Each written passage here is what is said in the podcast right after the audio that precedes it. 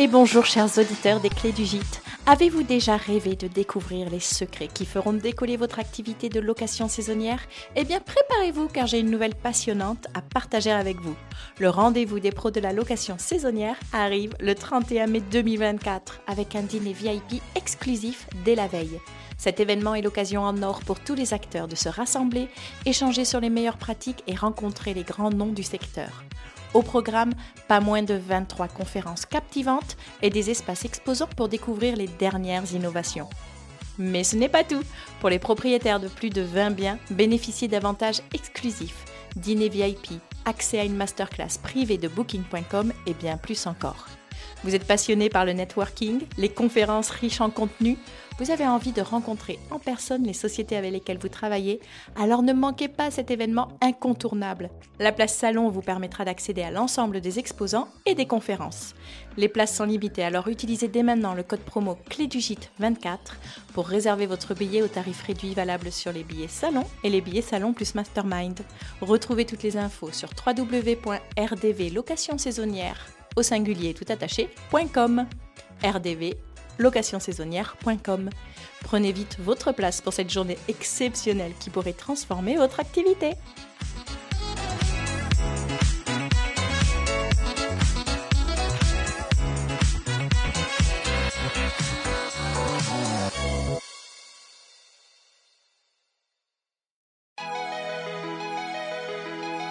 Cette première maison, comme euh, j'imagine beaucoup d'entre nous, beaucoup de personnes qui nous écoutent, euh, j'ai commencé à la louer pour les vacances, pour les extras, euh, voilà. Et j'ai fait ça pendant quelques années, sans jamais penser qu'un jour ça deviendrait une activité principale. Bonjour à vous et bienvenue dans ce nouvel épisode de la saison 2 du podcast Les clés du gîte. Je suis Laura, toulousaine installée dans le Lot depuis 3 ans et propriétaire du gîte de groupe Le Moulin de Bernard. J'en avais marre de n'avoir personne avec qui parler de mes galères administratives, de passer des jours entiers à faire du ménage et ne croiser personne. Alors j'ai décidé d'aller à la rencontre d'autres professionnels comme moi. Équipée de mon micro et d'un casque sur la tête, j'enregistre les témoignages d'hôtes passionnés et passionnant. Mais ce n'est pas tout. Cette année encore, j'interviewe également des experts qui partagent sans limite leurs connaissances et conseils avec vous. Et parce que jamais 203, cette année ce sont trois épisodes par mois, avec la découverte d'une marque, d'un prestataire ou d'une initiative. Qui sait, ce sera peut-être votre prochain partenaire comme toujours, vous retrouvez les coordonnées de mes invités dans les notes de l'épisode. Enfin, j'ai énormément de plaisir à lire tous vos super messages et avis que vous me laissez sur Apple Podcast ou sur Instagram. Alors merci à vous de faire grandir le podcast et surtout, n'arrêtez pas. Vous me demandez souvent où je puise toute mon énergie et je dois vous avouer mon secret. C'est tout simplement vous, vos retours, vos partages et votre soutien. Allez, place à l'épisode du jour. Bonjour Magali, merci beaucoup d'avoir accepté mon invitation. Alors, je te suis depuis bien longtemps sur Instagram et je suis très admirative de ton goût et surtout de ta créativité. Est-ce que tu dirais que tu as trouvé le métier idéal pour vivre de tes multiples passions? Euh, écoute, merci en tous les cas de me donner la parole aujourd'hui.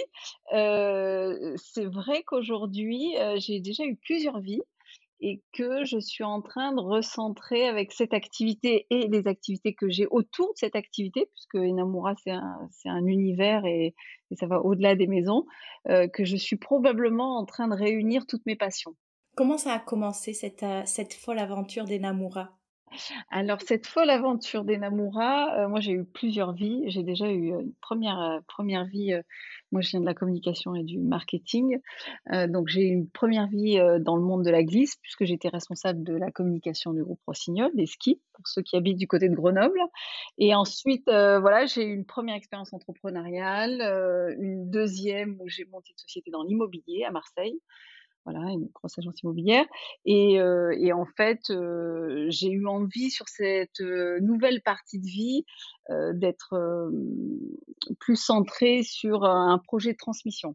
Donc moi, Enamura aujourd'hui, c'est une manière de réunir ma passion pour l'habitat traditionnel provençal, pour ma passion pour la rénovation, puisque ça part de là, ma passion des objets chinés, puisque j'ai une vraie passion pour la brocante. Je suis née à côté de l'île sur Sorgue. Et du coup, le métier que je fais aujourd'hui et Namura, c'était à la fois une manière de rendre hommage aux femmes qui m'ont précédée et qui ont eu cet accueil méridional, puisque moi je viens d'une famille d'agriculteurs et d'exploitants agricoles qui, travaillaient le raisin de table, le chasselas. Et donc, ma grand-mère Lisette, dont je parle beaucoup dans le projet, elle animait des, des, grandes tablées avec des vendangeuses, des ouvriers agricoles. Et donc, moi, j'ai vécu avec les récits de, cette hospitalité à la provençale, une hospitalité très rurale, très brute. Et donc, en Enamura, ça reste quand même rendre hommage ou, transmettre ou continuer cette espèce d'hospitalité qui est vraiment authentique, simple, intemporelle, un peu brute. et c'est pour ça que j'ai des maisons qui sont quand même assez brutes, voilà, avec une mmh, décoration, un univers assez brut. Voilà. Donc le projet, il vient de là, c'est cette volonté de rendre hommage aux femmes qui m'ont précédée, qui ont souvent pas été valorisées comme entrepreneuses, puisqu'elles étaient derrière leur mari, euh, et même quand mon grand-père est parti à la guerre, euh, c'est elle qui tenait les terres, la maison, le personnel, et quand il est revenu, elle s'est effacée à nouveau.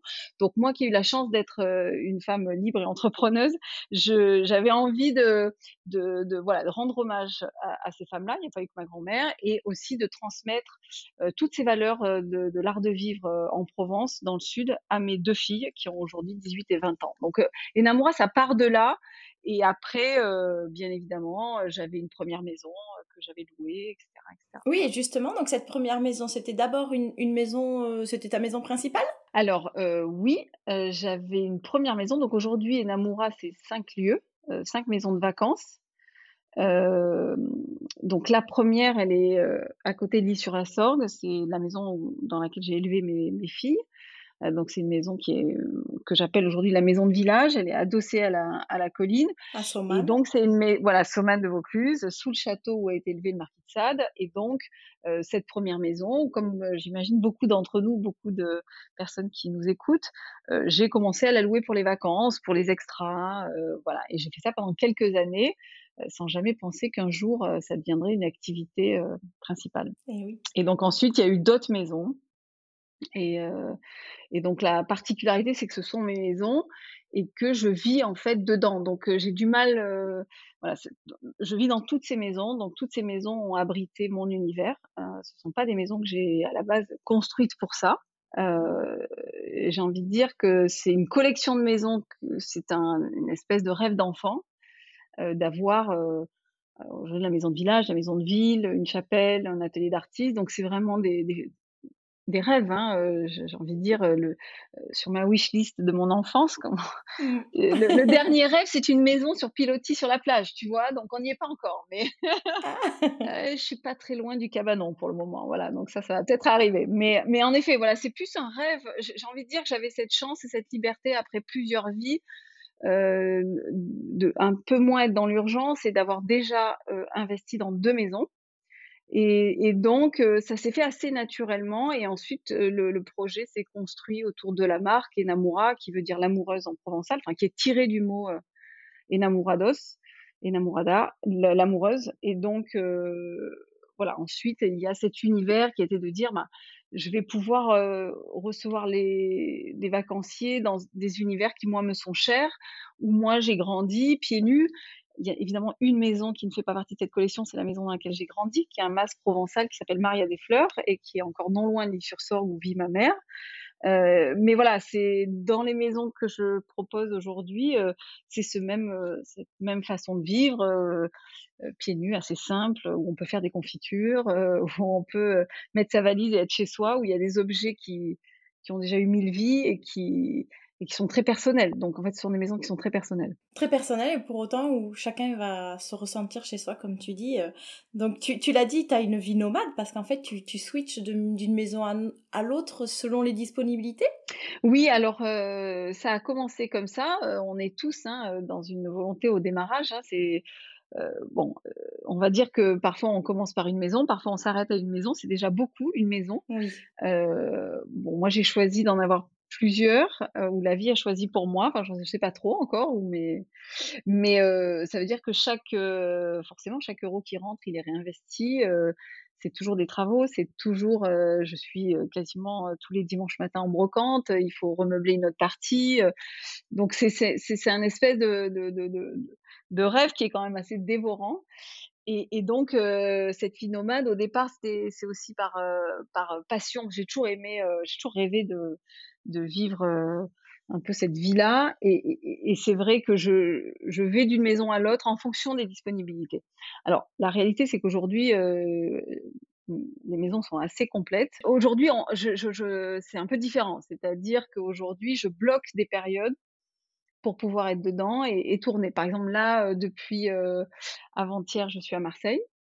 Euh, donc je suis dans la maison de ville, la numéro 2, et je l'ai bloqué un mois et demi pour moi. Et donc ensuite j'enchaîne sur Soman que j'ai bloqué au milieu de l'été une semaine. Et voilà, j'agis un petit peu comme ça. Et ensuite j'enchaîne sur l'atelier. Donc maintenant je bloque et, je suis en train de plutôt de modeler, voilà, à quel moment j'ai envie d'être à quel endroit et je fais comme ça. Mais alors tu vis concrètement avec une valise ou tu, tu laisses vraiment des affaires à chaque fois dans chaque maison? Alors là c'est la question qu'il faut pas poser. c'est terrible.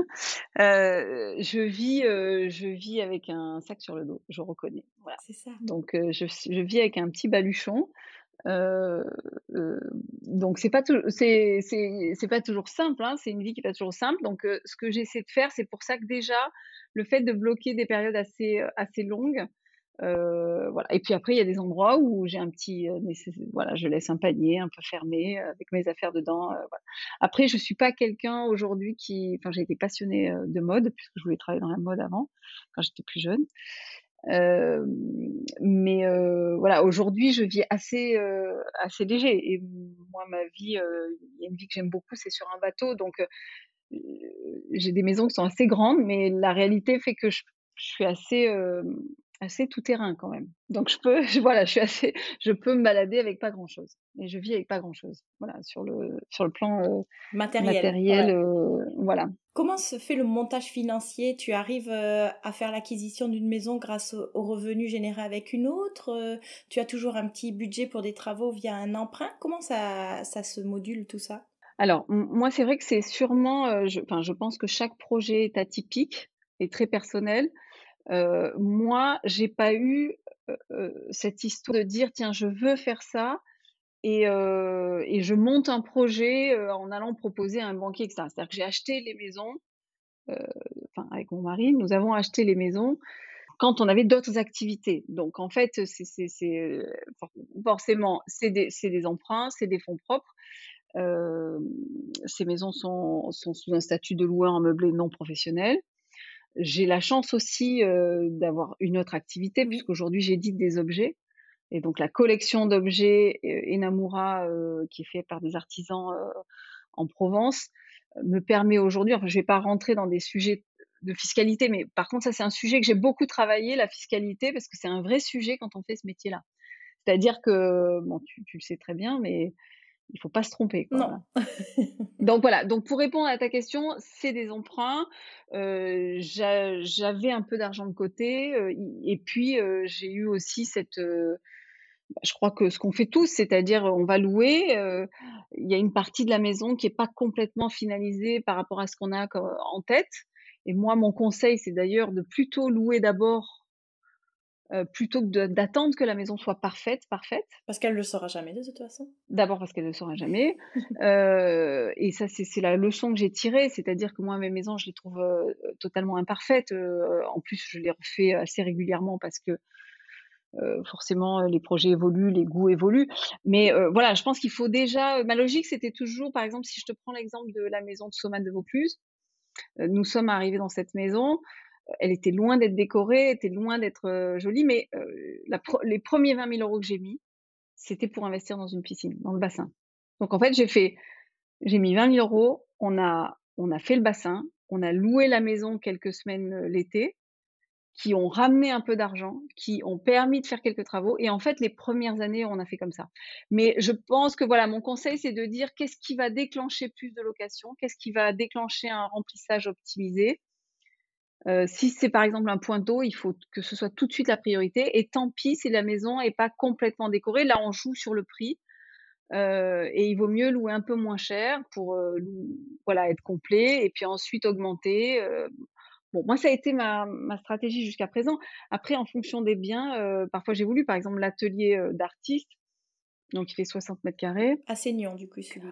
Seignan, donc là, c'est un, c'est, c'est, un, c'est, une maison que je voulais, enfin, c'est pas une maison, c'est le haut d'une maison, mais je voulais avoir un lieu pour accueillir moins de personnes, pour qu'on puisse y aller en amoureux, par exemple, parce que moi, j'ai des maisons qui sont assez grandes, donc c'est forcément un certain prix. Et donc, je voulais absolument que des gens viennent découvrir la Provence en amoureux en hiver. C'était ça l'idée de ce projet-là. Et en parallèle, d'avoir un lieu où je puisse accueillir des artistes sur des résidences de moyenne durée. Euh, donc en fait, un atelier, c'est un, lieu en plus que j'ai rénové dans le style très méditerranéen provençal, qui est très typé. Et à l'étage, il y a un petit espace où on peut travailler euh, la céramique, on peut faire de la musique, on peut écrire. Voilà. Donc c'est un lieu vraiment qui me tenait vraiment à cœur, que j'adore et, d'ailleurs que c'est là-bas que je vais pour dessiner par exemple les collections. Et, ce lieu-là, euh, j'ai voulu euh, qu'il soit complètement terminé avant de commencer à louer. J'étais dans cette logique-là. Et malgré tout, euh, eh bien, on va dire que les deux, trois premiers vacanciers m'ont fait quelques remarques, mais j'avais aussi besoin de ce chiffre d'affaires-là pour joindre les deux bouts. Alors généralement, je négocie une, échéance de, pour les travaux. Enfin, tu vois, je, mon crédit, je le décale un petit peu pour pouvoir. Euh, oui, tu fais une franchise, euh, par exemple, d'un an. Pour, oui, tout à fait, tout à fait. Alors, j'ai entendu dire la dernière fois qu'on pouvait aujourd'hui faire plus qu'un an. et c'est vrai que moi, j'ai tendance à, j'aurais tendance à conseiller de faire le maximum parce qu'il y a toujours des, des, imprévus, il y a toujours des décalages de budget et que il y a rien de pire que d'être à la gorge parce que quand même la location c'est assez imprévisible. Donc, ouais, et on est obligé d'avoir tout quand même. On peut pas se dire, voilà, je prends toujours l'exemple de la patère dans la salle de bain. voilà, il faut qu'il y ait la patère dans la salle de bain. on peut pas. tout à fait, oui, je suis tout à fait d'accord. Il y a peut-être d'autres détails qu'on peut, euh, comme tu disais, euh, remettre à plus tard, euh, si c'est vraiment sur la personnalisation, la décoration, mais tout ce qui est utile et pratique doit être, c'est indispensable et doit être prêt. E, exactement, exactement. Et puis, on est tous avec des degrés d'exigence différentes. Alors, c'est vrai que moi, j'ai une clientèle qui aime la déco et qui vient aujourd'hui. Euh, oui, pour ton style aussi, pour. Euh, pour le mm, mm. style, euh, on, va dire qu'aujourd'hui, j'ai une clientèle qui me ressemble dans le sens où moi, je voyage d'abord pour le lieu. Là, par exemple, ce week-end, je suis allée dans les Cévennes. Et donc, je vois d'abord un lieu qui me fait envie. Et ensuite, je me dis, bah, tiens, il est dans les Cévennes, c'est formidable. Mais j'ai donc aujourd'hui des gens qui veulent aller d'abord dans cet esprit-là. Ils veulent être dans l'univers Enamura. Et en fonction de la disponibilité, voilà, ils découvrent, et puis l'année d'après, ils viennent dans un autre, euh, un autre lieu de la collection. Et donc, euh, c'est sûr qu'il faut qu'il y ait quand même un esprit déco, mais voilà, moi, euh, le jardin pour moi à Marseille, de la maison de Marseille, n'est pas terminé, parce que je n'ai pas le budget de l'ambition de ce que je veux faire dans ce jardin-là. Bon, aujourd'hui, je, je, bien évidemment, il y a sûrement quasiment que moi qui s'en aperçoit. Oui, donc euh, voilà, je pense qu'il faut, euh, c'est bien avoir un peu de recul entre ce qui est vraiment indispensable et c'est la fonctionnalité. Euh, et des fois, il y a des choses qui peuvent être remises à plus tard. Est-ce que tu dirais que Olivier, ton mari, il te permet un petit peu des fois ce recul-là? Est-ce que lui, il peut t'apporter cette, ce, ce, ce, regard qui est peut-être pas prioritaire sur certains, certaines dépenses, certains travaux? Dans mon cas personnel, et je sais que c'est très différent et je sais que c'est beaucoup des projets euh, de couple euh, et qui euh, voilà où tout le monde apporte sa pierre à l'édifice. Alors dans mon cas, je, mon, mari Olivier n'intervient pas du tout sur ces choix-là. En revanche, lui, son aide cruciale, j'ai la chance qu'il ait des, des, camions, parce qu'il a une entreprise, et, et qu'en fait, Olivier, il a deux, deux grands talents. C'est un, de peindre. Donc en fait, on sait tous que la peinture est un budget non négligeable. Donc j'ai la chance d'avoir un mari qui peint les maisons et les repeint régulièrement. Et la deuxième chose, c'est que il me transporte tout ce que je veux. Voilà. donc donc voilà. Donc ça, voilà. Après sur la gestion du projet, la gestion décorative, je dois reconnaître que je lui dois un très bon conseil sur, la, sur une baie vitrée que j'ai fait fixe et non pas pivotante. Mais sur le reste, il, c'est plutôt, il me laisse faire. Voilà. Mais par contre, quand il faut aller chercher des chauffages en fonte dans tout le Vaucluse, acheter sur le bon coin, c'est lui qui prend le camion et qui va les chercher. Donc c'est quand même extrêmement extrêmement utile. Ah oui, je, reconnais, c'est top. Aujourd'hui, donc, on a dit il y avait cinq maisons. Est-ce que tu as pour projet de continuer cette collection? Euh, Alors ça, c'est une, euh, c'est une question que je me pose tous les jours. Hein. Est-ce que la collection me convient? Je pense qu'un collectionneur, ça s'arrête jamais. Donc si, euh, comme le projet, comme je t'ai dit, c'est plus un une passion un peu folle et irraisonnée. Euh, non, j'ai envie de dire qu'aujourd'hui, la collection n'est pas terminée et qu'à vrai dire, elle sera, euh, je sais pas si, aujourd'hui, j'ai envie d'une bergerie, euh, j'ai envie d'un cabanon dans les calanques. voilà, bon, non, l'envie, j'en aurais toujours envie. Après, aujourd'hui, je suis rattrapée par deux sujets. le sujet financier, c'est comment donc comment je poursuis? Quand je dis je suis rattrapée, bon, il faut savoir quand même que l'immobilier est quand même quelque chose de très attractif. Donc c'est pas là où on a du mal à trouver du financement, parce que là évidemment c'est on parle de financement de société, c'est plus un bien personnel, mais voilà. Donc là, trouver des fonds pour développer par exemple Enamura sur la partie immobilier, c'est pas ce qui est un frein aujourd'hui, mais ça veut dire qu'il faut accepter de rentrer là-dedans. Moi je je, vais, voilà, je, on va dire, j'ai quand même déjà plusieurs vies derrière moi et c'est quand même euh, plutôt qu'est-ce que j'ai envie de contraintes, de pression euh, pour les années futures. Et la deuxième contrainte, que tu vas comprendre immédiatement, c'est la gestion. C'est la gestion, euh, c'est-à-dire qu'aujourd'hui, moi, je suis sur trois lieux, donc j'ai trois équipes différentes et que la gestion, si tu veux être vraiment au niveau de tes exigences, c'est extrêmement lourd.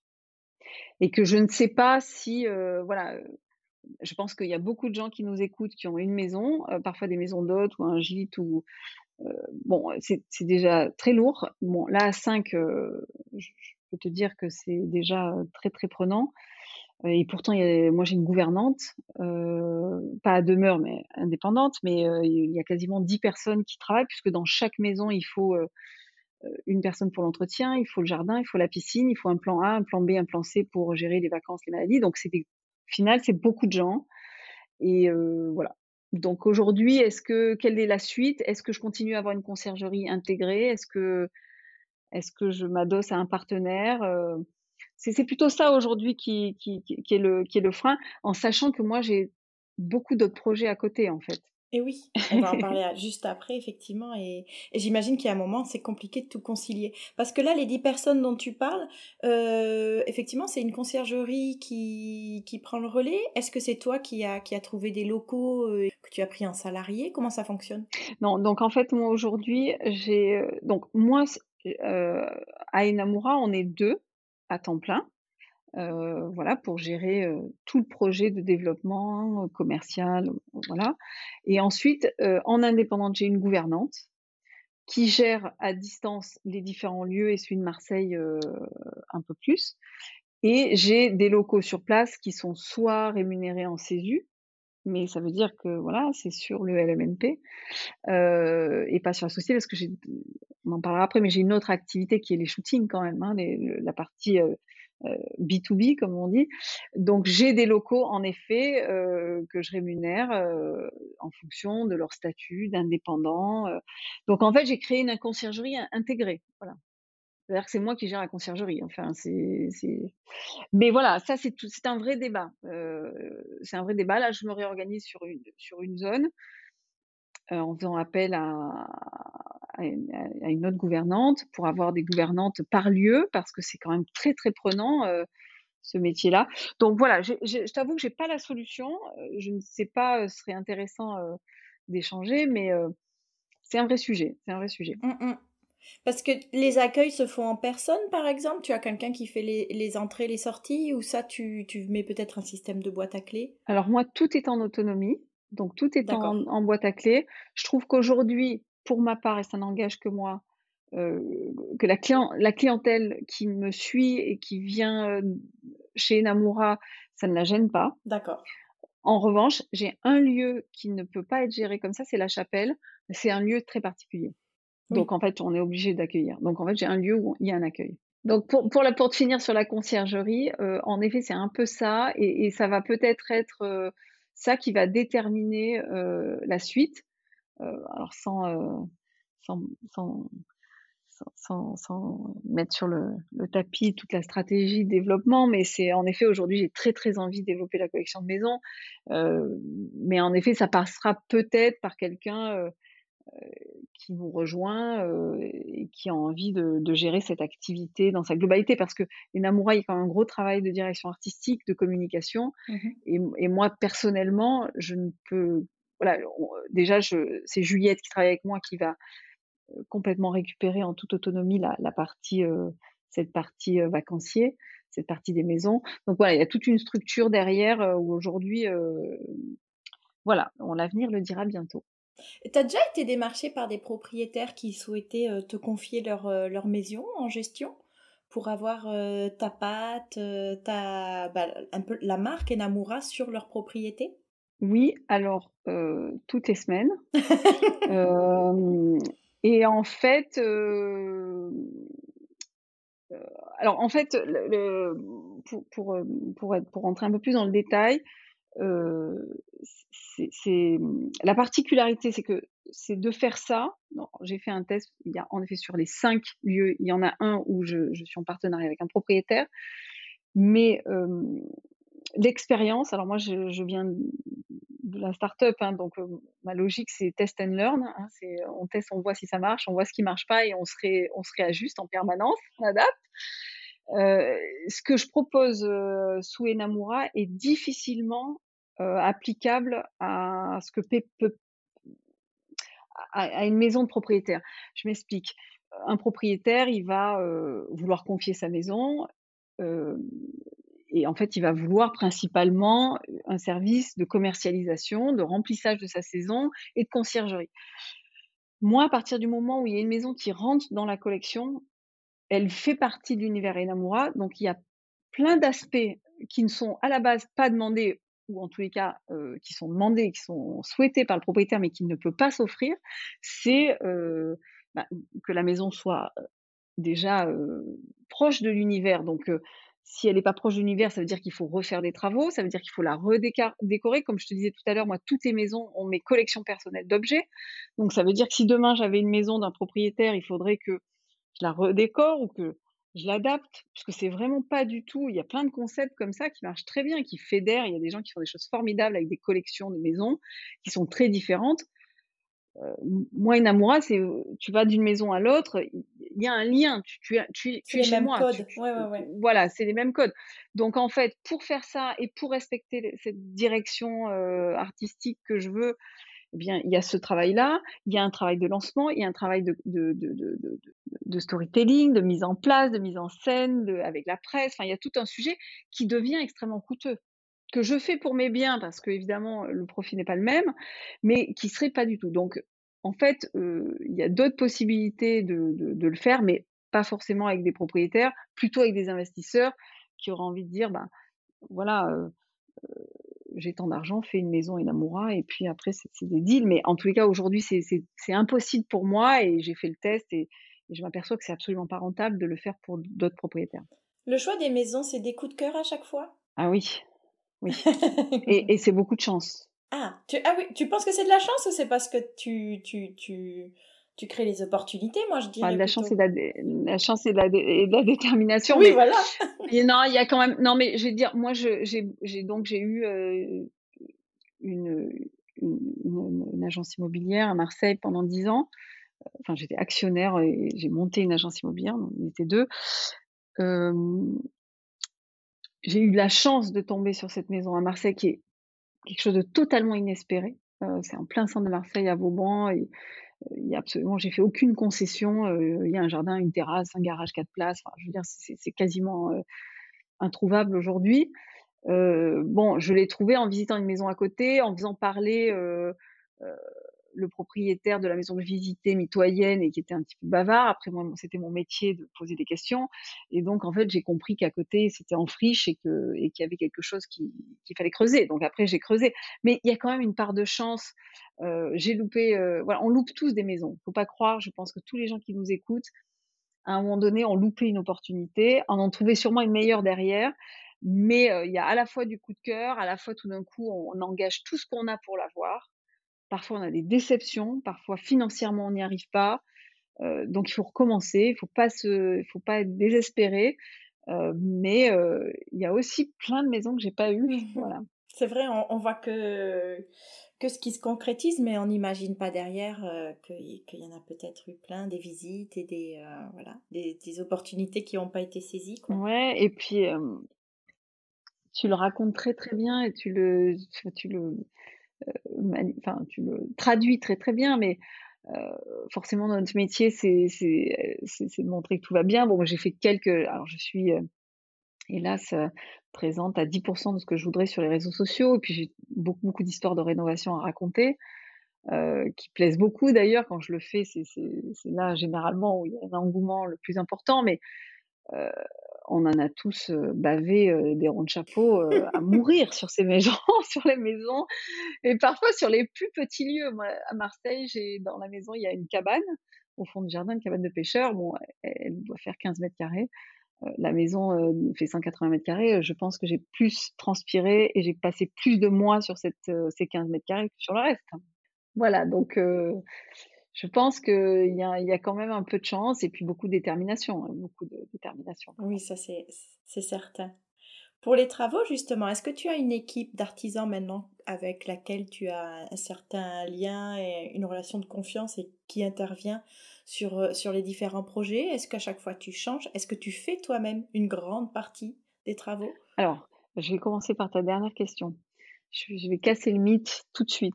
Euh, moi, je, je, superviser des travaux, dessiner une maison, faire les approvisionnements, euh, piloter tout ça, piloter le budget, c'est tellement de travail, tellement de travail que non, je ne fais rien de mes mains à proprement parler. D'accord. C'est-à-dire que déjà, quand je suis sur un projet de rénovation, je pense que tout le monde l'a vécu. S'il y a quand même des délais à respecter, pour suivre les équipes et faire en sorte qu'elles aient le robinet dans les temps, ah et que ce soit un robinet pour le placo si c'est du placo ou de la pierre si c'est de la pierre, ça, c'est juste pour la blague pour ceux qui se sont trompés et qui, s'en mordent les doigts parce que ou ça. ceux qui ont commandé en Chine de la robinetterie qui est arrivée avec six semaines de retard et ça a bousillé leur chantier. Oui. Euh, voilà, donc petit conseil, achetez d'abord la robinetterie avant de, avant de commencer votre chantier. Non, du coup, euh, voilà, moi je fais rien ou quasiment rien de mes propres mains.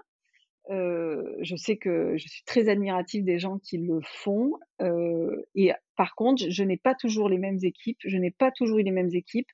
C'est très triste, mais on s'aperçoit qu'on fait un chantier, deux chantiers, parfois trois chantiers, et puis la relation avec son ce, ce, ce distant ou ce après, moi, j'ai eu des, des super maçons euh, qui viennent du, Portugal, qui sont repartis dans leur pays. Euh, voilà. Donc, c'est non, hélas, hélas, je rêverais d'avoir une équipe euh, qui me suit encore pour les dix ans à venir. Pour l'instant, j'ai pas réussi ce miracle.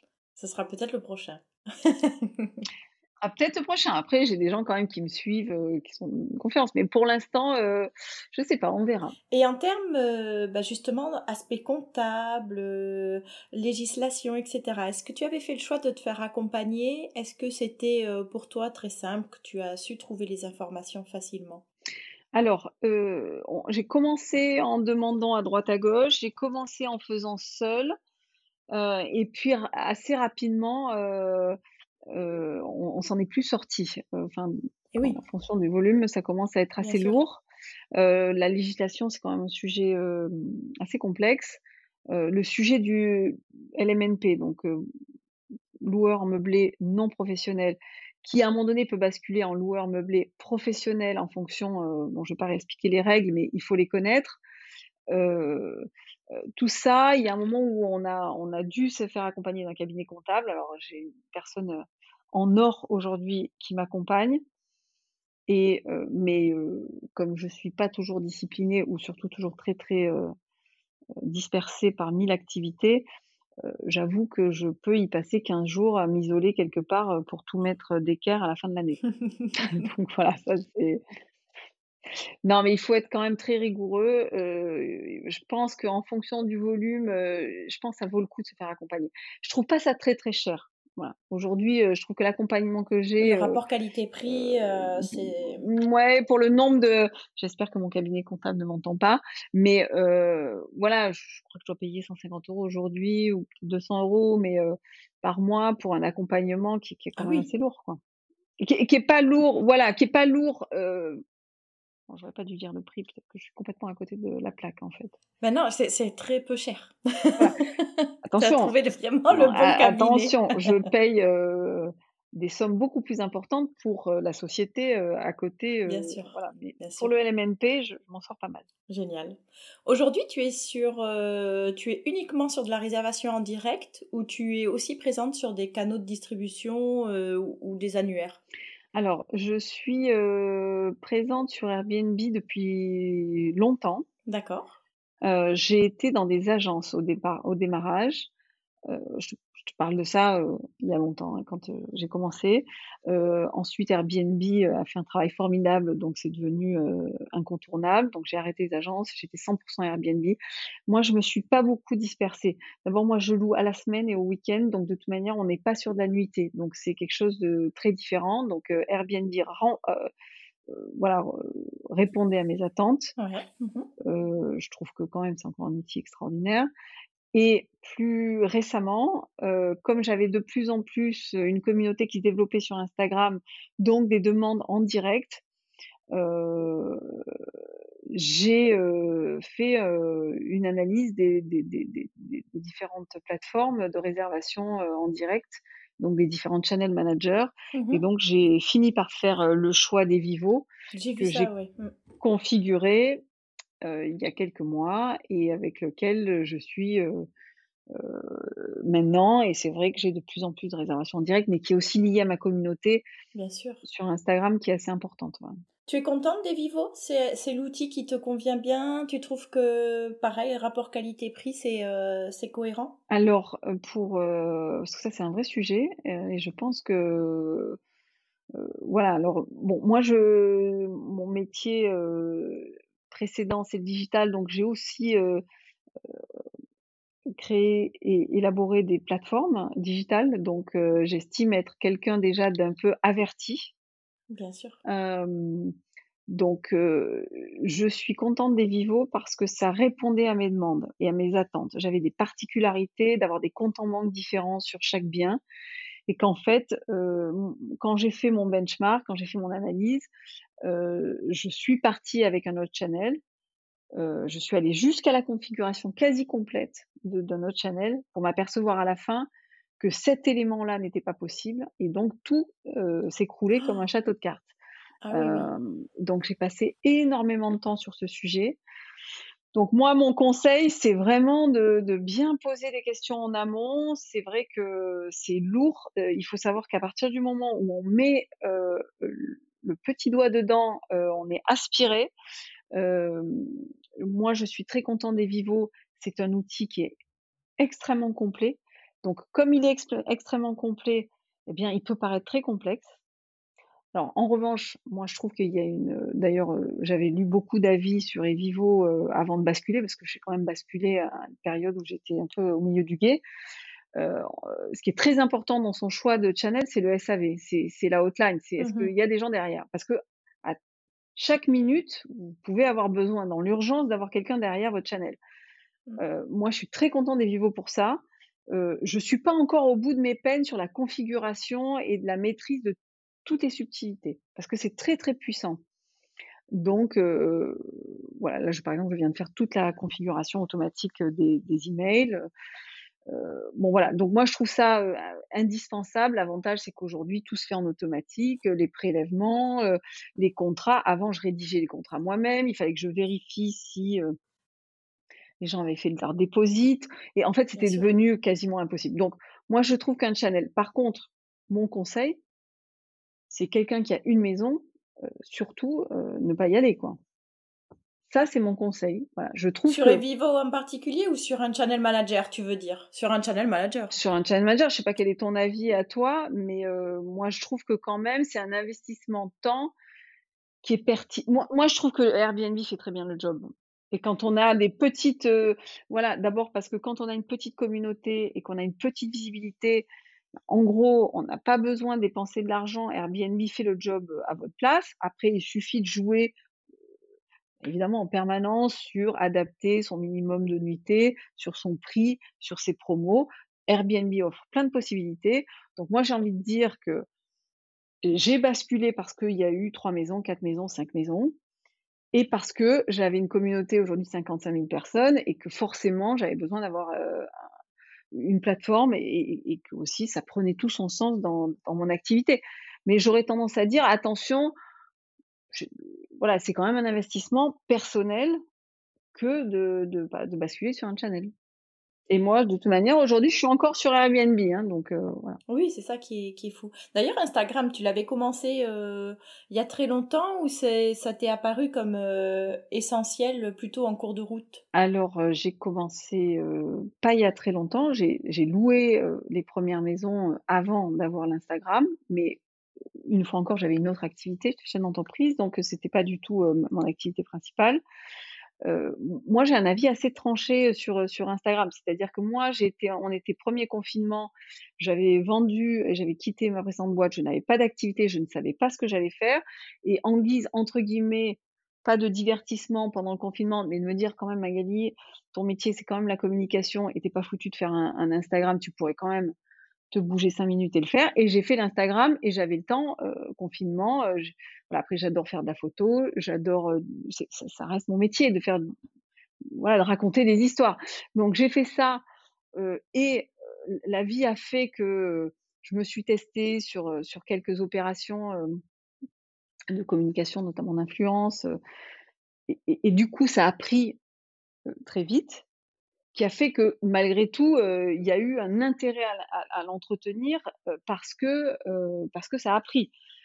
Moi, je trouve que c'est beaucoup beaucoup de travail Instagram. Donc moi, ma, logique pour mes amis que j'accompagne à titre amical dans leurs projets, c'est faire un Instagram vitrine, c'est indispensable parce que ne serait-ce que pour voilà, rechercher. Aujourd'hui, il vaut mieux avoir un Instagram vitrine qu'un site internet presque. Hein, fait. C'est une galerie formidable. C'est la galerie. Donc, il faut avoir ses stories à la une, ce que je n'ai pas moi personnellement.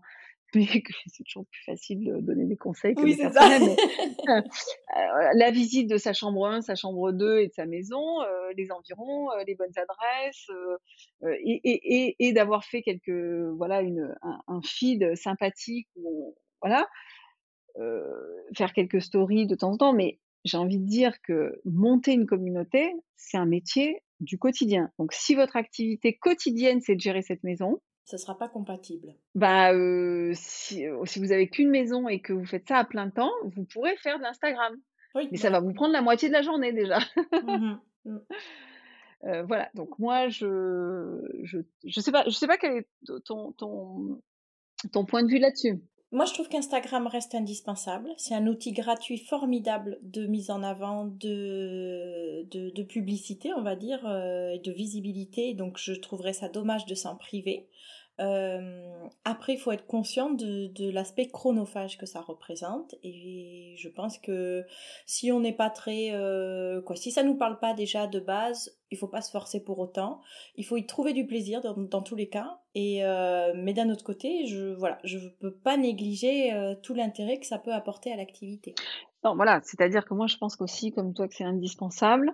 Je pense que si on n'est pas on se sent pas à l'aise avec de la photo, avec du texte, avec cet outil-là, il vaut mieux confier la mission ponctuelle de faire son Instagram vitrine plutôt que de le faire soi-même et de mal le faire parce que la sanction elle est quand même assez euh, immédiate. Aujourd'hui où on est quand même euh, voilà où il y a des gens qui font des choses formidables hein, quand même sur Instagram. Euh, et ensuite en effet comme tu dis c'est-à-dire que c'est chronophage donc, moi qui aujourd'hui, c'est vrai, qui ai mille activités et qui à la fois, s'il y a une vraie vocation à le faire, puisque voilà, mon projet de cœur, c'est de continuer à développer les, collections d'objets luminaires. Mais, voilà, je, sais très bien que tout d'un coup, ça on, peut devenir esclave totalement d'Instagram. Donc, et, par contre, ça ne va pas remplacer parce que si vous avez 100 abonnés, 200 abonnés, 2000 abonnés, de toute manière, ça ne remplacera pas la force d'Airbnb ou d'une autre, une autre plateforme ou d'un, je sais pas, un booking ou autre chose. Hein. De toute manière, il ne faut pas se leurrer. Après, ça peut ramener quand même de la, de la réservation en direct. Ah, par contre, euh, je vais pas te dire le contraire. Aujourd'hui, moi, je suis quasiment à 50-50 et ça va sûrement euh, mmh se, développer. Euh, moi, je suis d'ailleurs en train d'étudier d'autres façons de commercialiser de manière plus événementielle, plus ponctuelle, puisque moi, les maisons sont complètes quasiment six mois à l'avance. Mais tu vois, après, j'ai d'autres problématiques aujourd'hui. Euh, euh, mais une fois encore, j'ai pas la problématique des nuitées, moi. Donc, mais c'est vrai que moi, j'ai des problématiques de, de, clients qui reviennent, qui reviennent et qui s'y prennent pas à l'avance, et du coup, j'ai plus de place pour eux.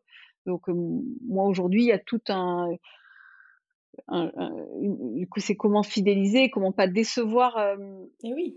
ma communauté, en fait. Donc, en fait, c'est quasiment de garder des, phases ouvertes. par exemple, j'en ai ouvert une ce matin. je ne l'ai pas encore annoncé, mais j'ai gardé cette phase pour que tout d'un coup, il y ait quelqu'un qui puisse, au dernier moment, se dire tiens, j'ai aussi l'opportunité. Sinon, il y a des gens, ils me disent mais attends, la maison de Soman, il faut la réserver l'année d'avant. Mais je dis oui, en, en janvier, c'est fini, c'est complet pour, pour l'été. Donc, ça, c'est des problématiques qui sont très particulières aux maisons et, de la grosse saisonnalité. Mais, mais Instagram, c'est formidable. Et puis surtout, Instagram offre une autre possibilité, enfin, les plateformes aussi, c'est le B2B, c'est les shootings. Voilà. Donc ça, c'est en effet une autre activité. Tu en fais beaucoup aujourd'hui? Oui. Oui, oui, aujourd'hui. Ça, ça complète les, les, locations plutôt dites de loisirs? Effectivement, et donc ça permet de, compléter sur des périodes plus basses ou même pas, puisque finalement tu aurais quand même euh, des réservations euh, sur ces périodes-là. Chaque bien a sa spécificité. Hein. Bon, aujourd'hui, Marseille, euh, c'est ça a explosé totalement. Donc, c'est une ville aujourd'hui qui n'est plus saisonnière, quasiment plus. Bien évidemment, on a moins de demandes au mois de février qu'au mois de juillet, mais bon, voilà, on est quasiment dans, quelque chose qui est, qui est annuel. voilà. Donc, je, trouve que le shooting est, est, un, est un bon complément. attention, hein, bien évidemment, c'est exigeant, c'est très exigeant. donc voilà. Après, moi aujourd'hui, par exemple, la maison de Marseille, c'est aussi une maison qui aujourd'hui est, le siège social de la marque. C'est aussi le showroom. C'est aussi là où je reçois des clients architectes, c'est l'endroit où on travaille avec les équipes.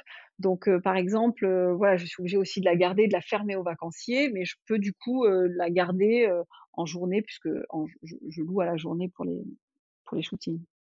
Donc c'est c'est quelque chose de complémentaire. On peut pas dire que les maisons pourraient tourner que sur du shooting, ce serait complètement mentir. on n'est pas sur du 50-50 du tout, ça reste. mais voilà, c'est sûr qu'aujourd'hui dans le concept Enamura, c'est une partie non négligeable. C'est toi qui démarches les marques ou c'est elles qui te contactent On va dire que à 90% jusqu'à il n'y a pas très longtemps, c'était les marques qui me contactaient. Airbnb, Instagram. on a développé, donc depuis que Juliette m'a rejoint, une démarche plus proactive sur ce domaine-là mais en fait,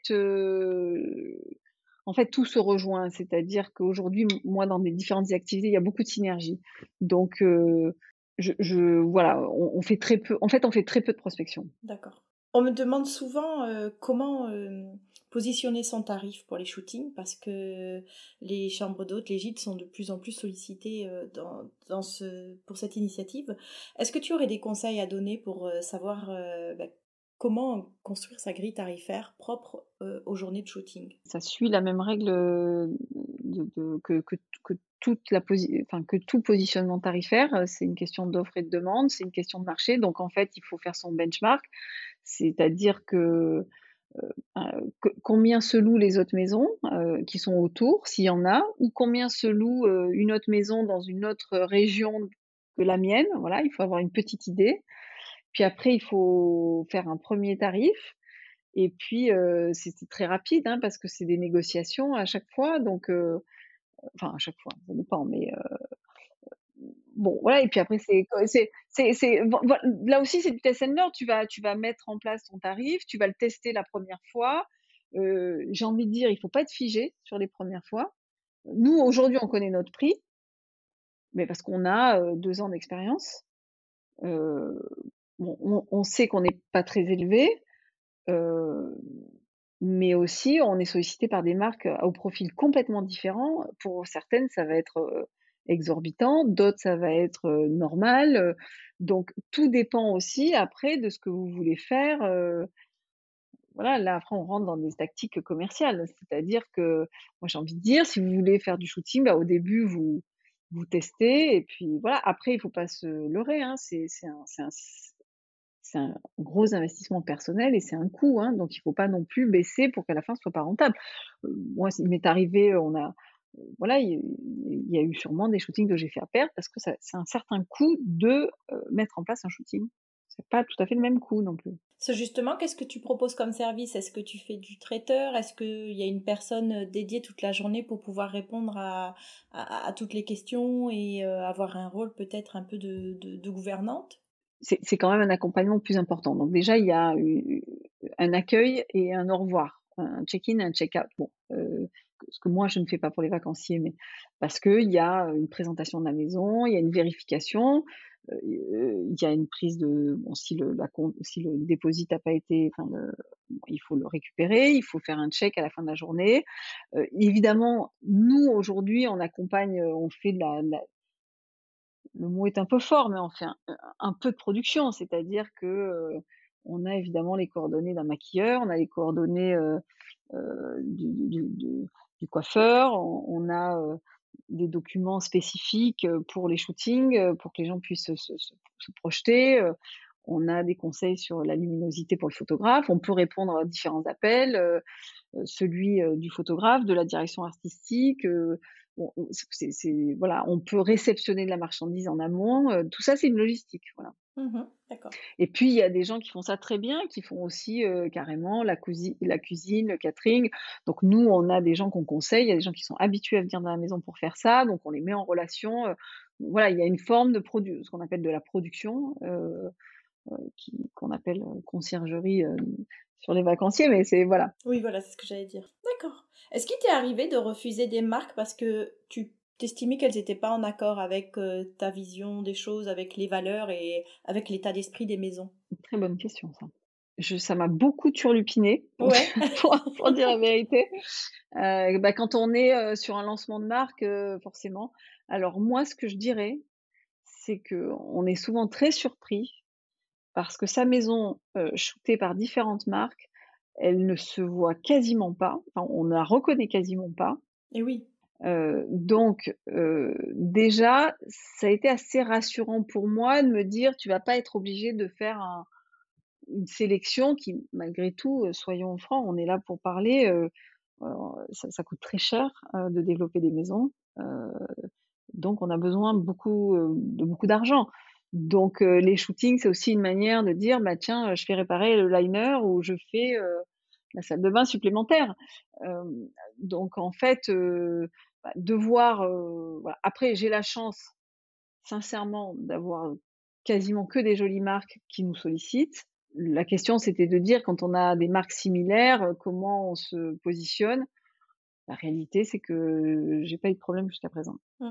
Non, mais c'est super, c'est que tu as tellement bien installé ton image de marque que, bah, celles qui te sollicitent pour faire leur shooting sont en cohérence parce que euh, c'est déjà limpide dans, dans, la direction artistique, dans, euh, dans les valeurs que vous partagez, etc. Voilà, et même si euh, un jour une marque vous sollicite, enfin je dis ça aux gens qui nous écoutent, mais si elle est vraiment très différente de votre univers, bah, les communautés vont pas se croiser. Et oui. Parce que tu, tu, peux utiliser les photos qui sont, euh, qui sont faites pendant un shooting. Je le fais jamais. jamais. Non. Jamais. Je le fais jamais, euh, pas parce que parce que je, je, en fait, euh, si, si, tu me suis, je, communique absolument pas ou quasiment pas ou c'est extrêmement rare sur les sur le sur le shooting sur sur réseaux. Tout à fait. Ouais ce qui de temps en temps embête Juliette qui est responsable du développement commercial. Mais non, mais mais, mais en fait, il y a des gens qui le font très bien. Je pense à, à, plein de, de, maisons Mastroianni. Euh... Mastrorelli. Merci, oui. Céline. voilà, qui fait ça très bien. euh, Marie dans Moulin, il y a des gens qui savent qui, qui, font très bien. Bon, une fois encore, nous, on, fait tellement de choses qu'on fait. Moi personnellement, je trouve que je fais tout très très mal. Donc, en toute honnêteté, aujourd'hui, je fais tout très très mal. Donc, je, pense qu'il faut, je pourrais très bien le faire, mais ça passe toujours après le reste. voilà. Donc non, voilà. Mais, mais du coup, j'utilise pas les photos. Après, je pourrais je pourrais, je sais pas, je vais pas demander. Là, il y a une très jolie marque qui, qui vient de shooter à la maison. J'ai hâte de voir les photos. C'est toujours super de voir les photos après. Ah oui, j'imagine. Est-ce que tu penses qu'il y a des codes à respecter pour pouvoir attirer les marques? Parce que beaucoup sont conscients que ça peut être un super complément de, revenus, comme tu l'as dit, euh, mais euh, ben, on n'est peut-être pas remarqué ou euh, la maison séduit peut-être pas. Est-ce qu'il y a des petits tips qu'on peut, peut appliquer pour essayer de, leur faire de l'œil? Oui, forcément, il y a des tendances. Donc, moi, je pense quand même que Déjà, il faut qu'il y ait une authenticité, une personnalité, une cohérence dans la maison. c'est-à-dire que si, vous êtes en Bretagne eh bien, il faut que dans la maison, il y ait une âme, enfin, en tout cas, c'est mon mon ressenti. Il faut qu'à un moment donné, il y ait une âme qui soit en cohérence avec l'histoire de la maison. une marque, elle vient shooter une âme. Elle vient apporter de l'âme à ses produits. Donc votre maison et votre décor, il est là pour apporter une histoire. on va raconter une histoire autour d'un shooting. Donc il faut que la maison, elle ait une histoire et que qu'il y, ait beaucoup de, sens et de, et de cohérence. Donc forcément, si votre maison bretonne, il n'y a que de l'IKEA à l'intérieur pour ne pas citer le nom, bon, peut-être que la marque, enfin, je sais pas. Alors que par exemple, si c'est mixé, moi je suis une adepte du mix. Bon, même si moi j'ai quand même beaucoup beaucoup de choses chinées, mais on, peut très très, il y a des gens qui font ça très très joliment de, de mixer des styles mais il faut qu'il y ait une âme. Quoi. Voilà. Pour moi, le, enfin, le seul conseil que je donnerais, c'est euh, respecter l'âme de la maison. C'est, c'est quoi l'histoire de la maison? C'est quoi sa pierre? C'est quoi son authenticité? Et comment je peux accentuer, voilà, accentuer, sublimer cette âme avec une décoration qui va l'épouser euh, plutôt qui va être en rupture? Et là, qui sera à son service. Voilà, qui sera à son service. Et là, tout, et, et c'est pas plus cher, hein c'est pas plus cher.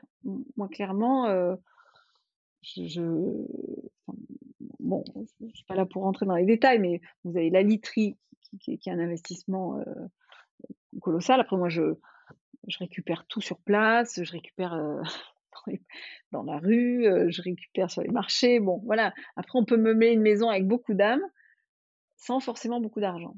Bien sûr. Mais il faut qu'il y ait de l'âme. Et une marque elle va venir pour votre âme. Et l'âme, ça peut être n'importe quoi. Aujourd'hui, ils viennent chercher une certaine authenticité, une intemporalité, mais ils ne viennent pas chercher la même chose à la chapelle qu'à l'atelier d'artiste. Voilà. Après, il y a des tendances que forcément, si vous êtes un peu plus à l'écoute de l'air du temps, vous serez un peu plus à l'écoute. Les gens qui sont à la tête de ces marques et du choix de la maison, ils sont à la tête de l'air du temps. C'est leur métier. Forcément, ils vont faire un choix quelque chose dans l'air du temps. Être dans l'air du temps, c'est potentiellement choisir un masque provençal dans son jus. Mais voilà, ça reste dans l'air du temps. En ce moment, la Provence est dans l'air du temps. Oui, et puis les matériaux bruts, le côté wabi-sabi, voilà. bah, tu l'as dit, authentique, hein, très rustique presque. Mmh. Mmh, mmh. Ça ressemble à quoi une journée type pour toi? La journée type de Magali, c'est quoi? Alors là, c'est une question impossible à répondre. Mais par contre, je vais tenter. Non, mais moi, alors, déjà, je me réveille assez tôt. et je travaille dans mon lit jusqu'à à peu près 9 heures. Donc, je peux être de 6h30 à 9h à traiter bah, la messagerie sur Instagram, à traiter les urgences, mmh les mails, etc. Mmh. Les mails. voilà. Ensuite, je peux. c'est difficile. Hein. Moi, je suis, je peux être, avoir un rendez-vous dans un atelier avec un, un, artisan pour la collection. Je peux être en ligne avec la gouvernante parce qu'il y a une problématique. Je peux être avec un entrepreneur parce qu'on est en train de refaire le toit à Seignan. ensuite, je vais enchaîner pour essayer de trouver un partenaire qui livre des draps et étudier des devis. Voilà. Ensuite, il y a de la communication. ensuite, il y a la comptabilité. tu le dis très bien, tu le résumes très bien. Je pense qu'il n'y a pas de métier plus divers et variés Voilà. Et, comme moi, je rajoute, je fais des guides, il y a de la communication, il y a des partenariats, il y a des collabs, il y a, un réseau de distribution, il y a maintenant des. Là, on va, on va exposer les objets dans un musée. Enfin, voilà. Donc, c'est, voilà. Moi, ça part un peu dans tous les sens quand même. Et, Juliette me dit, tu n'as pas de routine en fait. Non, j'ai pas de routine. Mais tu t'imposes aucune limite? Sur mes idées, sur... Euh, sur, sur des opportunités euh, Non, euh, sauf quand la vie vous rattrape. Et, et, je pense qu'elle m'en rattrape de temps en temps. et que et qu'en effet, je pense qu'il faut... Quand on, déjà, quand on est entrepreneur, on, on peut faire 24-24. Euh, quand vous avez une maison d'hôte ou une maison de vacances, c'est pareil, c'est 24-24. Euh, quand vous êtes passionné, c'est 24-24. Si vous réunissez les trois, euh, alors là, c'est voilà. Donc en effet, euh, j'ai pas de limite. Heureusement, j'ai des enfants, j'ai des contraintes, j'ai un mari, euh, j'ai des amis, donc il faut. Mais c'est vrai que c'est un peu. Enfin, en tout cas, moi aujourd'hui, je vais pas m'allonger là, mais c'est ma maladie à moi, voilà, de pas savoir m'arrêter. Donc là, voilà. Donc heureusement, je suis très bien entourée d'un mari d'un côté qui sait me poser des limites et puis de Juliette aujourd'hui qui voilà qui, qui, a aussi qui est mon parfait binôme et qui sait me dire là on fait un choix ou là on fait ça dans six mois mais je pense aussi que ça dépend à quelle vitesse on veut aller aussi c'est-à-dire que et puis parfois, enfin, créer sa société, créer son salaire, créer le salaire pour les personnes qui vous entourent. Ben, il faut aller chercher chiffre d'affaires. Donc en fait, parfois, on est aussi dans une spirale, c'est qu'il faut y aller, quoi. on n'a pas le temps de. Donc il faut saisir toutes les opportunités et, il y a un momentum, comme on dit en startup, il y a un momentum. Mais moi, j'ai des amis qui ont très proches, hein, qui ont qui ont acheté une maison en Provence à 5 km de, de et qui ont qui l'ont rénovée seuls et ils ont fait énormément de choses seuls. Ils se sont mis à la limite de la possibilité physique et ils m'ont fait très très peur. Ça s'est évidemment terminé par un accident. Euh, moi, et, en fait, euh, elle se reconnaîtra. Mon amie était dans le, stress absolu euh, d'arriver à louer, etc. Au final, elle est complète aujourd'hui. Sa maison est sublime. Mais je pense quand même que la plus grosse erreur, c'est de pas prendre de vacances quand on fait ce métier-là. Moi, aujourd'hui, mon plus gros problème, c'est de pas savoir prendre de vacances et de pas savoir les organiser. Et pourtant, je suis suivie par plein de maisons d'hôtes qui régulièrement me disent mais viens, viens te reposer à la maison, etc. Et en fait, voilà, on va dire que moi, mon projet aujourd'hui, c'est de dire apprends à prendre des vacances aussi. C'est ton métier pour les autres, mais maintenant, il faut que tu arrives à prendre tes week-ends, il faut que tu arrives à partir, il faut que tu arrives à voyager. Voilà. Donc ça, c'est mes, c'est mon enjeu pour, euh, pour l'avenir. Et mon conseil quand on fait une maison d'hôte, c'est que malgré tout, il y a un moment, il faut tout lâcher, il faut s'accorder une semaine et pas dans sa maison. Je suis bien d'accord parce que pour l'avoir vécu, euh, les vacances que je prenais, c'était dans la maison pour pouvoir faire du bricolage, des peintures, des petites euh, améliorations, donc qui n'en sont pas finalement. Et puis ben, après, on frôle euh, le burn-out. C'est un mot un peu, un peu trop tendance qui m'énerve, mais euh, c'est la réalité. exactement. On s'épuise. Mais très bon conseil. Est-ce qu'on arrive à le prendre? Ben écoute, on, on, se reparle dans un an et je te dis si j'ai réussi à le mettre en œuvre. Ah oui, j'espère. Tu fais aussi des city guides. Euh, j'ai vu ça, c'est euh, des carnets de vacances. Est-ce que c'est, toutes tes adresses euh, favorites? Est-ce qu'il y a un petit peu de partenariat dans ces city guides ou c'est, réellement tes, adresses fétiches? Alors, aujourd'hui, il y a zéro partenariat sur les guides. Mmh Et même plus loin, c'est que c'est un formidable outil que je n'exploite pas du tout aujourd'hui. Euh, donc aujourd'hui, ces guides, ils sont venus même avant la collection de maisons et avant euh, la marque. Euh, le guide, c'est un projet parce que on ne devient pas, on vient pas dans ce métier-là si on n'aime pas recevoir les gens et donner des conseils sur sa région. Donc en fait, j'étais déjà noyée de demandes. Moi, j'ai pour habitude de raconter que ma mère, quand j'étais petite, elle, elle prenait les gens en stop, elle leur filait les clés de la deux chevaux et puis elle leur griffonnait sur un papier tout ce qu'il y avait à faire en Provence. Donc je veux dire, ça vient de loin. Et par contre, moi, j'ai un, principe ou plutôt un défaut, mais je ne supporte pas de faire deux fois la même chose. Donc en fait, dès que je fais quelque chose, je préfère prendre un peu de temps, essayer de le faire bien et de l'automatiser. Donc en fait, il y a un jour, à force d'être sans arrêt à donner et être sollicité toute la journée, euh, et comme je ne sais pas dire non et comme j'ai envie de faire plaisir, bah, toute la journée, je prends du temps pour répondre aux gens. Il y a un moment donné, pour mes propres amis, j'ai dit, je vais faire un guide et je vais dire, j'ai commencé par le guide de Marseille. Donc c'est quatre jours à Marseille et c'est pas quatre jours pour visiter Marseille, c'est quatre jours pour vivre Marseille. Donc, c'est tu te le matin, le café, tu vas le prendre à tel endroit parce qu'il y a le soleil sur la terrasse. Après, tu fais ci, là, tu plonges des rochers à tel endroit. Voilà. Donc, c'est un guide qui est très art de vivre, lifestyle à Marseille. j'ai donc des adresses où je dis où petit déjeuner, où manger, où prendre le goûter. Goûter très important. Et j'ai associé ça à une carte géolocalisée où il y a quasiment 200 adresses pour les gens qui vont être vont sortir de ce parcours-là et tout d'un coup vont quand même avoir envie d'un conseil. Donc aujourd'hui, je l'ai formalisé et je l'ai professionnalisé. D'ailleurs, ces guides, ils sont en vente sur mon site. Donc quelqu'un qui vient pas chez nous peut l'acheter parce que c'est tout aussi utile. On vient de sortir le guide de Provence où là c'est huit jours en Provence. C'est vraiment costaud. le guide de Marseille il est traduit en deux langues. le guide de Provence il sera traduit en deux langues cet été. Donc c'est vraiment des très jolis projets, j'ai mis quasiment un an à faire, voire plus. Et, et, par contre, quand vous réservez un séjour chez Namura, vous recevez un code personnalisé pour le télécharger. Et là aussi, l'intérêt, c'est qu'évidemment, on gagne du temps. Bien sûr. Donc, sinon, vous passez votre temps à chaque fois qu'il y a quelqu'un qui arrive à lui répondre gentiment à tout ce qu'il a envie de faire. Et donc, toutes les semaines, vous recommencez moi, si j'avais qu'une seule maison et que j'étais dedans et que bah, je le ferais, je, je, je trouverais ça chouette. Mais aujourd'hui, matériellement, je suis dans l'incapacité de le faire. Donc, j'ai préféré faire en mon nom et à la première personne ce que j'aime et le transmettre à toutes les personnes. Et bien évidemment, s'ils ont une question complémentaire, on est toujours en temps réel, on répond 24-24. Ça, c'est la gouvernante qui le fait. Ah je trouve que c'est formidable, c'est une, prestation super et que pour euh, les locataires, euh, il n'y a pas mieux. Effectivement, après, ils vont piocher euh, dedans pour aller, comme tu dis, prendre le goûter, faire une baignade et autres. Et c'est un, livret d'accueil formidable.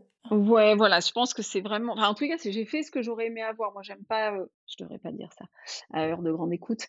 Mais moi, je suis très feignante pour organiser les vacances et j'aurais adoré qu'on me ponde le truc comme ça. Voilà. Donc, en fait, j'ai fait ce que j'aurais aimé avoir pour moi.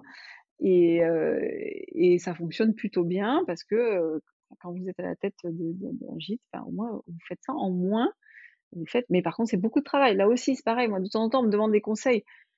Euh, voilà, est-ce que vous avez la capacité de passer des mois sur ce projet-là? Parce que c'est des mois, il faut le mettre en maquette, il faut le digitaliser.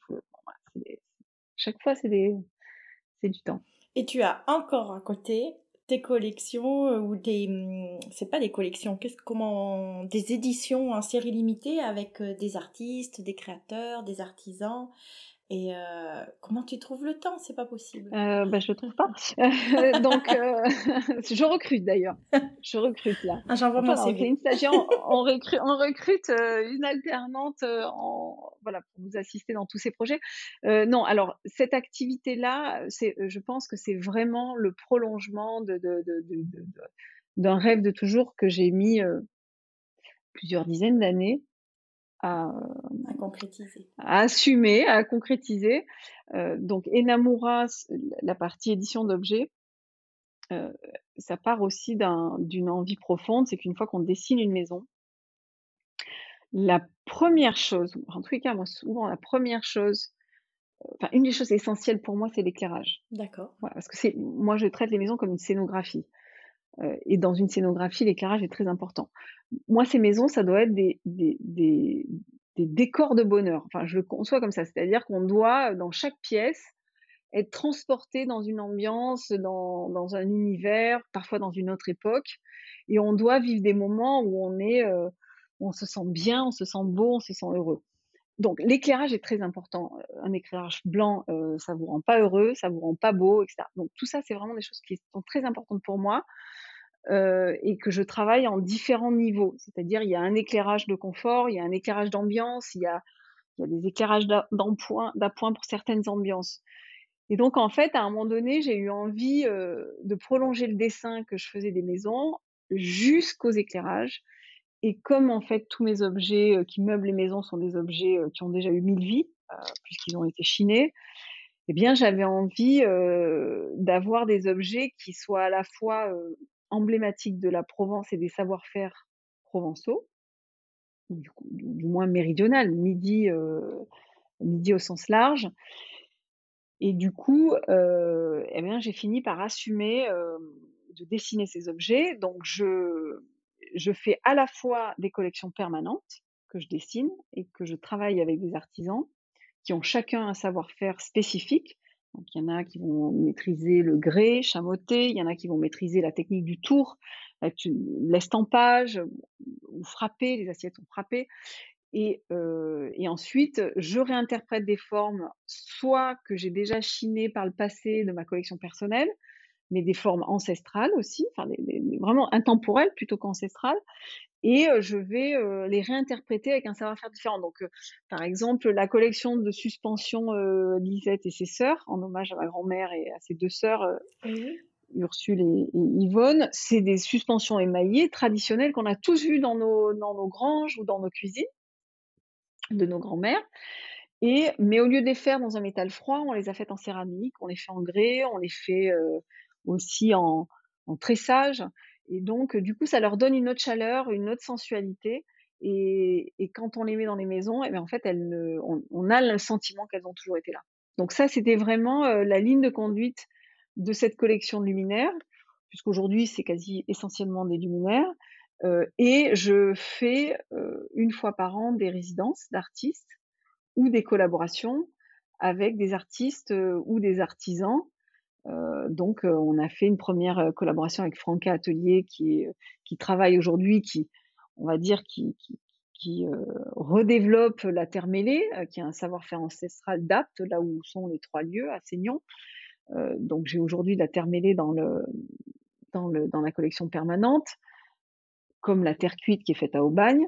J'ai fait récemment une collaboration avec Marion Gros, la potière parisienne, qui travaille le grès et on, fait des séries limitées, numérotées de 48 pièces. Et voilà. Donc en fait, coexistent aujourd'hui des collections permanentes qui sont aujourd'hui vendues sur notre site internet, sur euh, des pop-up que l'on fait dans nos maisons ou euh, dans des lieux. Là, par exemple, on va être à l'hôtel Galifet à Aix-en-Provence tout l'été je peux pas tout dire, mais il y a plein de choses qui arrivent aussi derrière. Et euh, voilà. Et là, on vient de lancer euh, une applique et on vient de lancer une collection de porcelaine. Donc là, euh, c'est de la porcelaine de Limoges. C'est fait à Limoges.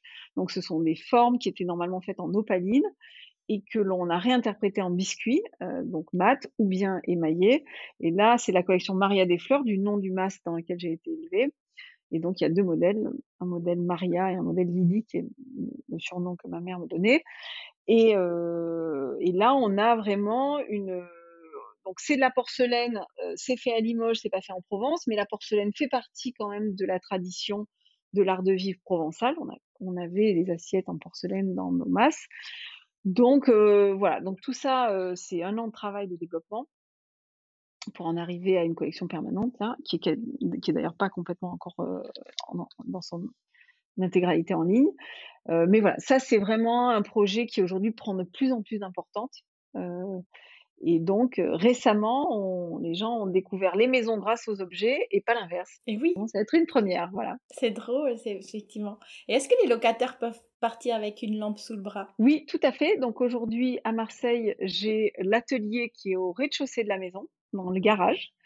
Donc on a aménagé le garage, donc ça c'est mes derniers travaux. On a fait euh, tout en pierre apparente, euh, enfin revenir la pierre euh, originelle du, garage et refait une dalle. On a des meubles de métier qui servent comme dans le temps, c'est-à-dire nous à nos assemblages de lampes, à nos expéditions. Donc on a un petit atelier à l'ancienne au rez-de-chaussée de la maison de ville à Marseille.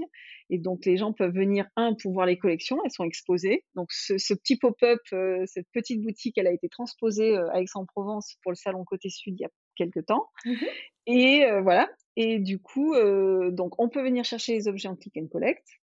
Donc les commander sur le site et les venir les chercher là. Les personnes qui viennent en vacances repartent forcément et, vivent au milieu de ce, petit pop-up puisqu'il est au rez-de-chaussée et donc peuvent repartir avec leur, leur suspension, leur lampe. À Seignon, il y a le petit concepteur de Seignon, Julie, va avoir les lampes. Donc en fait, les trois lieux qui sont à Seignon pourront aller chercher leurs lampes et les objets Namura en partant ou en arrivant d'ailleurs. voilà, donc tout ça prend forme petit à petit. Superbe. Et puis, bon, il va probablement y avoir des points de vente dans pas longtemps. Ah, on a une exclue. voilà. Je vais voir si j'arrive à tenir à pas la dire jusqu'au bout. Mais... Super. dire qu'en septembre, il y aura un point de vente parisien. Voilà, c'est dit. Ah, on a hâte, on a vraiment hâte de voir ça. Depuis le début, quelle a été la, hum, la plus grosse difficulté à laquelle tu as été confrontée? Tu veux dire euh, sur quoi j'ai, j'ai versé le, le plus de larmes de mon corps? Oui, de sang, de, de larmes. Les travaux? Les travaux, ouais. D'une maison en particulier ou... Euh, oui. Ouais. Euh, on va dire que l'atelier. alors, faut savoir que quand même, ce n'est pas moi qui suis euh, la maman de la rénovation de la chapelle et de la petite maison qui ouvre là au 1er juillet. Euh, c'est quelqu'un qui a fait un travail extraordinaire euh, avant moi, donc c'est le voilà, c'est mon partenaire et mais sur les autres maisons, l'atelier qui est le plus petit lieu que j'ai, qui fait 60 mètres carrés, dans lequel j'ai tout refait en plâtre et en bâti, tout en l'ancienne, et pour plein d'autres raisons, j'ai fini par passer deux mois en combinaison au sol, à être tous les jours, tous les jours sur le chantier et à pas savoir si j'allais m'en sortir. Voilà. Donc ça, c'est dur. Et tu t'en es sortie. Et pendant toute cette durée, je me suis dit, Magali, rappelle-toi, dans un an, tu seras contente et ce sera joli. voilà. Parce qu'en fait, moi, mon doute, c'est que pendant toute la durée des travaux, comme je dessine et je rénove au fur et à mesure, je me dis, là, tu vas te planter. Là, à la fin, c'est comme un tableau, en fait. Je pense que c'est comme un artiste, il dessine son truc. Moi, je suis pas archi d'intérieur, c'est pas mon métier. Bon, c'est vrai qu'aujourd'hui, à force, je commence à avoir une, forme d'expertise, mais c'est pas mon métier. Donc, en fait, il y a beaucoup d'improvisation, il y a beaucoup d'instinct. Et ben, on se plante euh, quand on fait quelque chose. On l'a tous fait. On a tous fait, euh, je sais pas moi, une peinture qui n'était pas la bonne couleur. Euh, voilà. Donc mmh moi, je fais des choses et je me trompe. Et en fait, réussir un joli tableau à la fin, ben, on a remis un certain nombre de couches et de gouaches par dessus. Et donc parfois, je me trompe. Et comme je n'accepte pas que ce soit pas bien, bah, je recommence. Mais parfois, recommencer, c'est très dur. Donc oui, le plus dur, je trouve que c'est les travaux. Donc tous ceux qui sont en train de terminer les travaux, dites-vous que c'est déjà pas mal. Et après, euh, je trouve quand même que là, après, euh, c'est un métier qui est difficile. Hein. Euh, je pense qu'il faut beaucoup de gens le fantasme. Tu racontes ça très bien, tu mets très bien en garde. c'est un métier de liberté, quoique parfois c'est une liberté très relative. Donc je pense que j'ai plein de petits conseils qui me viennent à l'esprit, mais parfois on veut se faire plaisir. en ce moment, je suis un sujet. J'espère que bon, tout le monde ne va pas m'entendre, mais bon, par exemple, on a envie d'avoir un carré de, verdure, d'herbe. Bon, bah, en Provence, un carré d'herbe, c'est beaucoup, beaucoup de contraintes parce qu'il va jaunir, parce qu'il faut le tondre. Donc, je pense que parfois, il faut s'alléger et se dire attention qu'est-ce que je fais Oui, mais moi je veux accueillir, mais voilà, est-ce qu'au bout d'un moment tu vas pas saturer au point que le client il va arriver, tu auras envie de, lui crier dessus, quoi. Donc il faut vraiment se ménager il faut savoir. Et puis c'est pas, voilà, moi aujourd'hui j'ai écrit des guides, j'ai passé du temps, j'y ai mis beaucoup de cœur. Ben, si quelqu'un il me voit pas à l'arrivée, il va, il va me, il va me suivre sur Instagram. on, on, va transmettre quelque chose différemment. On n'a pas besoin d'être en personne. C'est formidable, bien évidemment, quand moi je suis là bah, moi j'ai énormément de plaisir à rencontrer les gens qui arrivent. Pour eux, j'imagine que c'est une expérience aussi un peu plus différente, riche de me rencontrer. Mais à quel prix? Voilà. Ah c'est super de, de, le souligner. Merci beaucoup. bon, on va, on va faire à contrario. Quel est ton plus beau souvenir jusqu'à aujourd'hui? Alors, écoute, je réfléchis. Il y a alors tu sais, moi je suis très émotive, hein, donc je, fais quand même, je fais quand même des maisons d'amour pour que les gens soient heureux. Donc forcément, je suis quelqu'un qui est particulièrement dans l'émotion je pense que rendre hommage à ma grand-mère, c'est quelque chose qui est très important pour moi. Donc, ces objets sont très importants pour moi. Donc, c'est, c'est un rêve absolu. Et je pense qu'au mois de septembre, je réalise un rêve qui peut-être sera totalement anodin pour les autres, mais ces objets en hommage à ma grand-mère vont rentrer dans un, un, magasin qui est un lieu qui est somptueux et, emblématique. Et pour moi, c'est un, euh, voilà, une, une consécration personnelle qui n'a pas de valeur euh, financière, mais qui a une énorme valeur affective. Donc ça, c'est un très beau souvenir. Euh, et le deuxième, euh, quelqu'un m'a dit récemment, on a décidé de venir habiter Marseille quand on était, quand on s'est retrouvé dans ta maison. et on a pris la décision de tout quitter en, en, en une heure dans ta, dans, dans ta chambre. Et, euh, et, euh, et, ça a été la plus belle chose qu'on ait faite et on est euh, extrêmement heureux de l'avoir fait. Voilà. Bon, moi, je crée, enfin, clairement, c'est pour ça que je fais ça. Voilà. C'est pour qu'à un moment donné, il y ait des moments qui soient décisifs dans la vie des gens qui viennent ici. Et un moment décisif, ça peut être une bonne soirée, ça peut être un moment qu'on s'accorde avec son mari euh, et où on peut avoir une discussion, ça peut être un moment avec ses petits-enfants, parce que je reçois aussi beaucoup de familles avec des, grands-parents. Euh, la maison de Sauman est vraiment faite pour les petits-enfants. Euh, voilà, euh, la chapelle est un lieu absolument hors norme pour se retrouver en amoureux. bon, voilà, je, fais ça pour ça quand même. Voilà. Et donc ça, à chaque fois, ça me, très sensible à ça. C'est magnifique. Bon, nous voilà déjà à la fin de cet euh, très agréable échange. Tu le sais, pour conclure chaque épisode, j'ai encore deux dernières questions. La première, c'est quel établissement te fait de l'œil pour y séjourner le temps d'un week-end? Alors, il y en a beaucoup et j'ai la chance d'avoir beaucoup de magnifiques établissements qui me suivent, mais je vais en citer deux dans lesquels je ne suis encore jamais allée et qui me font vraiment de l'œil. Euh, il y a le moulin de Marine, voilà, qui fait un travail formidable sur Instagram, qui me donne envie tous les jours. Et il y a l'établissement de Sophie, l'heure vide, dans les Cévennes, où je crois qu'on a quand même beaucoup, beaucoup de, points communs et d'attraits euh, entre leur projet et, le projet Namura. Donc euh, j'espère euh, assez rapidement pouvoir aller découvrir leur lieu. Génial.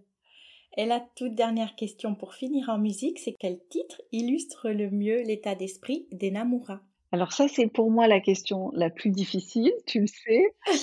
j'ai eu du mal, mais ce matin, j'ai écouté très fort une chanson d'Imani qui s'appelle Take Care, que j'aime beaucoup et qui, je pense, euh, reflète bien. Et Namura, euh, c'est une façon euh, de recevoir et de prendre soin des gens et de les aimer au travers de nos maisons et de, tout cet amour qu'on met dans, dans, nos rénovations, dans nos décors. Et je trouve que voilà, cette chanson Take Care, elle va très très bien pour le projet Namura. Ah oui, je trouve aussi. Et elle fait écho aussi avec euh, le conseil de prendre soin aussi de nous. Exactement. Euh, donc c'est parfait. Merci beaucoup Magali, c'était vraiment un plaisir de pouvoir recueillir ton témoignage. Je suis très heureuse et, euh, ben, j'ai hâte de découvrir les nouveautés des Namura. Mais tu es la bienvenue en tous les cas. Merci beaucoup. Merci de m'avoir accueilli sur ton podcast.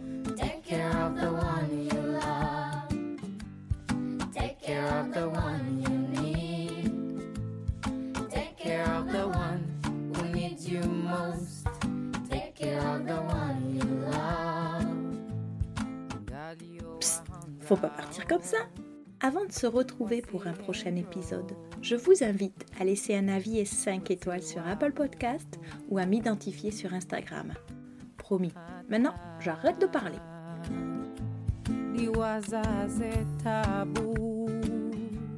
waona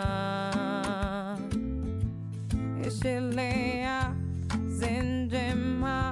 za hao wakubali leo silinde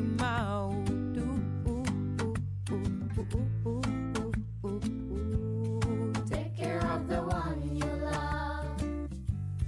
Take care of the one you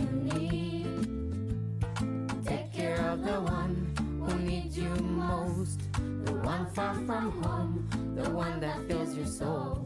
Take care of the one that holds your hand when it's cold.